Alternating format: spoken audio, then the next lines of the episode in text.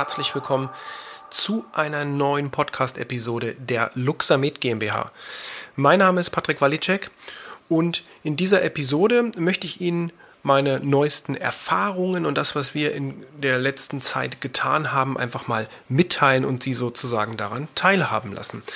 Denn für uns war wieder mal das Audit Position Nummer eins unserer Tätigkeiten, denn wie heißt es so schön, nach dem Audit ist vor dem Audit und in diesem Jahr wurden wir rezertifiziert. Was bedeutet das? Nun, als Medizinproduktehersteller in Europa müssen wir ja ein Qualitätsmanagementsystem betreiben bzw. ja, vorweisen, um überhaupt Medizinprodukte rechtmäßig in den Verkehr bringen zu können. Und wir haben uns dazu entschieden, na gut, die Auswahl war auch nicht sehr groß, die Zertifizierung nach ISO 13485 zu vollziehen. Wir haben damit angefangen im Jahr 2014, da hatten wir unser allererstes Zertifizierungsaudit und sind jetzt seit 2014 bis zum heutigen Tag, also bis zum Dezember 2022 zertifiziert. Ja, was bedeutet das konkret?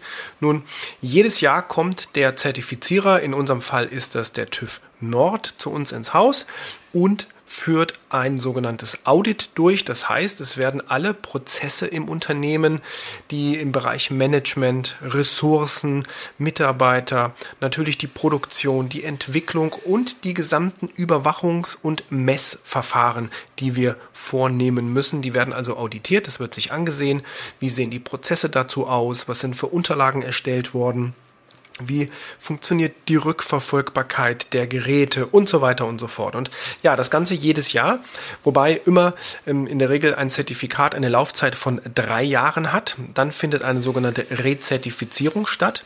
Das bedeutet, nach drei Jahren ist sozusagen das Zertifikat abgelaufen und man muss natürlich schauen, wie kann man das dann erneuern. In der Zwischenzeit, also nach beispielsweise einem Jahr, kommt ein sogenanntes Überwachungsaudit. Das ist nicht ganz so umfangreich, da wird ähm, immer stichprobenweise in bestimmte Bereiche hineingesehen. Aber dieses Jahr waren wir wieder dran mit der sogenannten Rezertifizierung. Ja, ist spannend. Es waren insgesamt drei Tage, in denen der TÜV sozusagen jeden Stein, wenn man so möchte, jedes Blatt Papier umgedreht hat und geschaut hat, okay, ähm, ist denn das alles auch korrekt anhand der Anforderungen der Norm, also der ISO 13485, also Qualitätsmanagementsystem, alles umgesetzt und durchgeführt worden. Aber auf der anderen Seite, weil wir sprechen ja über Medizinprodukte und da haben wir ja zum Beispiel auch die Verordnung, die 2017-7 45, also die sogenannte EU-MDR, die ja für Medizinproduktehersteller seit letztem Jahr gilt. Und natürlich werden auch, wird auch hier geschaut, sind denn die Vorgaben, die entsprechend die MDR macht, umgesetzt worden. Ja, und es ist wie gesagt immer spannend. Natürlich gibt's immer die ein oder andere Kleinigkeit, die gefunden wird. Dann fehlt mal hier ein Aufkleber, dann und so weiter. Also das sind in der Regel Kleinigkeiten, weil man muss natürlich achten darauf als Hersteller, dass man hier logischerweise am Ball bleibt. Denn auch nur so kann eigentlich ein Qualitätsmanagementsystem funktionieren, indem man das System auch lebt. Also die Firma muss dieses System umsetzen, sonst funktioniert das schon gar nicht über einen so langen Zeitraum, wie wir derzeit zertifiziert sind. Ja, und andersrum ist es so, ohne QM-System auch keine Medizinprodukte. Also ich brauche ein Qualitätsmanagementsystem, sonst darf ich eben keine Medizinprodukte in Verkehr bringen, beziehungsweise dann auch produzieren und verkaufen, wenn man es mal ganz einfach ausdrückt. Interessant ist auch in diesem Jahr, weil für uns war das jetzt das erste sogenannte MDR-Audit, also unter der Inkrafttretung der äh, Medizinprodukteverordnung. Und hier ist es natürlich auch so, hier wird auch der Händler spezifiziert, eben unter der Norm. Wir sind jetzt zwar Hersteller, nicht direkt Händler. Händler bedeutet, dass ich hergehe und sage, ich kaufe jetzt Medizinprodukte ein, irgendwo, sagen wir erst einmal in Europa. Beispielsweise, ich kaufe Klebeelektroden ein als Medizinprodukt und vertreibe die weiter. Dann bin ich Händler. Die Geräte, die ich selber baue, da bin ich Hersteller, da gelten andere Regularien, aber speziell die Händler, denn um Händler zu sein, muss ich ja kein Hersteller sein. Und das ist auch recht spannend, denn hier macht die MDR recht strenge Vorgaben. Zum Beispiel muss der Hersteller also nicht der, nicht der Hersteller, sondern der Händler, muss überprüfen, ob der Hersteller alle Anforderungen, die eben das Produkt erfüllen muss, erfüllt hat. Er muss also prüfen, ob eine korrekte CE-Kennzeichnung und eine korrekte Konformitätserklärung vorliegt. Er muss vom Hersteller alle nötigen Unterlagen bekommen, also sprich natürlich eine Gebrauchsanweisung, klar, die muss beim Medizinprodukt immer dabei sein und gegebenenfalls weiterführende Informationen. Und auch der Händler braucht neuerdings ein Qualitätsmanagementsystem. Das heißt nicht nur der Hersteller, sondern auch der Händler.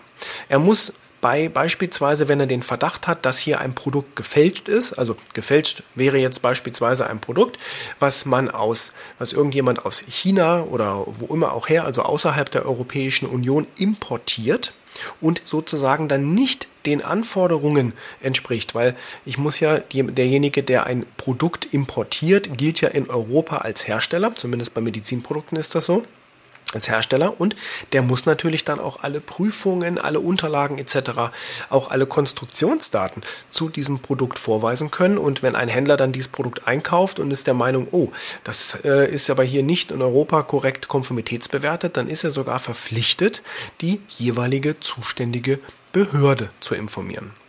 Dann muss der Händler natürlich noch weitere Pflichten erfüllen, denn er unterliegt auch der Meldepflicht von Vorkommnissen. Das heißt, wenn ich jetzt als Händler ein Produkt einkaufe, ich verkaufe das weiter an einen Nutzer und da gibt es jetzt einen Vorkommnis, also einen Vorfall, dass damit irgendwas passiert ist, es vielleicht nicht korrekt funktioniert hat und so weiter, dann ist er verpflichtet, unter Berücksichtigung bestimmter Meldefristen diese auch entsprechend an den Hersteller zu melden.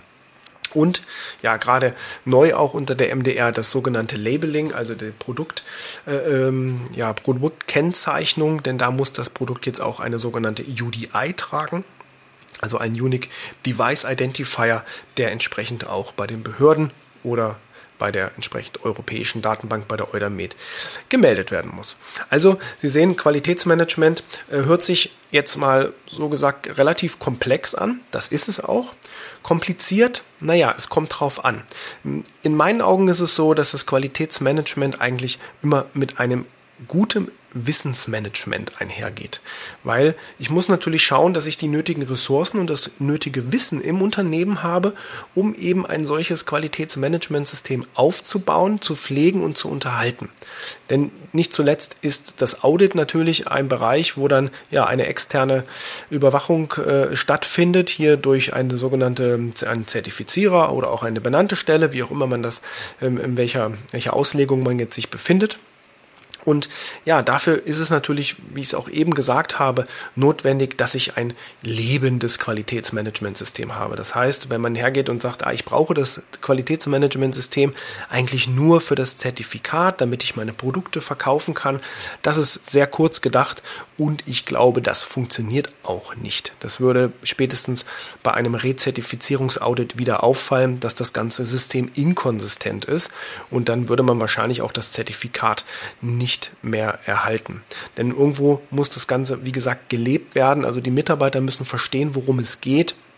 Und dann ist es am Ende auch so, dass das Ganze nur weniger komplex ist, weil die Prozesse sind ja dann eingerichtet. Die werden natürlich hier und da verbessert. Mal kommt ein neuer Prozess. Prozesse ändern sich natürlich. Das ist klar. Aber dann ist es, wenn das System einmal installiert ist, ist es quasi wie eine Gebrauchsanweisung für ein Unternehmen. Es liefert einem alle Informationen, die man braucht, die man benötigt, um ein Produkt zu bauen, um ein Produkt zu labeln, zu prüfen und natürlich auch bestimmte Dinge im Vorfeld zu machen, den richtigen Lieferanten finden. Die Lieferanten müssen auch bewertet werden regelmäßig, weil ich muss natürlich als Hersteller dafür Sorge tragen, dass wenn ich jetzt beispielsweise Batterien, spezifische Batterien irgendwo einkaufe und baue die in mein Gerät, verkaufe jetzt das Gerät als Medizinprodukt und jetzt kommt auf einmal vom Hersteller ein Rückruf oder eine Warnung. Rückruf kennen Sie vielleicht vom Auto, kriegt man das ja ab und zu mal. Und das ist genau das Gleiche. Da muss der Hersteller, der Medizinproduktehersteller in der Lage sein zu sagen, okay, diese Batterien, das ist jetzt eine Charge XY, die betroffen ist. Das heißt, von, keine Ahnung, ich nenne jetzt mal eine Zahl, 1000 ähm, eingekauften Batterien sind beispielsweise 150 aus einer spezifischen Charge nicht in Ordnung. Da muss ich genau wissen als Hersteller, welche in welche Geräte habe ich diese 150 Batterien eingebaut und muss mir dann überlegen, oder habe dafür auch einen Prozess, den muss man haben, aber habe also einen Prozess, der mir genau sagt, jetzt Schritt für Schritt, jetzt muss dies und das getan werden, um eben die Produkte im Markt wieder konform zu bringen und dann die Batterie auszutauschen oder was auch immer. Also da steckt relativ viel drin. Es ist auch alles vernetzt untereinander. Aber am Ende kann ich nur empfehlen, jetzt nicht nur als Herr- Medizinproduktehersteller, sondern auch andere Unternehmen. Es gibt ja noch andere Zertifizierungsnormen im Qualitätsmanagement. Beispielsweise die ISO 9001, die ist relativ bekannt und am weitesten verbreitet. Das klassische Qualitätsmanagementsystem. Also ich kann nur empfehlen, sich damit einmal auseinanderzusetzen. Ich kenne auch Praxen, die eine ISO-Zertifizierung haben. Und natürlich kann man das genau dort auch anwenden und umsetzen. Und hat dann seine Prozesse aufgesetzt, wenn auch beispielsweise das Thema Datenschutz, das wird ja gerade wieder groß hoch und runter gespielt, auch in den Medien, was die Abmahnungen betrifft bei Google-Fonds, auch für solche Dinge kann man natürlich ein Qualitätsmanagementsystem, also einen prozessualen Vorgang nutzen und hat dann seine Verfahren im Unternehmen und weiß ganz genau, wer was wann tun muss. Also am Anfang ist es sehr, sehr viel Arbeit. Wir haben beispielsweise gebraucht anderthalb Jahre, um das Qualitätsmanagementsystem aufzubauen. Also bevor wir 2014 ist erstmalig auditiert wurden, steckten da schon anderthalb Jahre Arbeit drin. Nur im Aufbau des Systems, um dann auch halbwegs sicher zu sein, das erste Audit glimpflich zu bestehen. Ja, das wollte ich einfach mal erzählen, damit man so ein bisschen auch Hintergrundwissen zu den ganzen Regularien ähm, ein bisschen rumkommt, auch bei, bei den Therapeuten, bei den Anwendern oder wer auch immer unseren Podcast hört.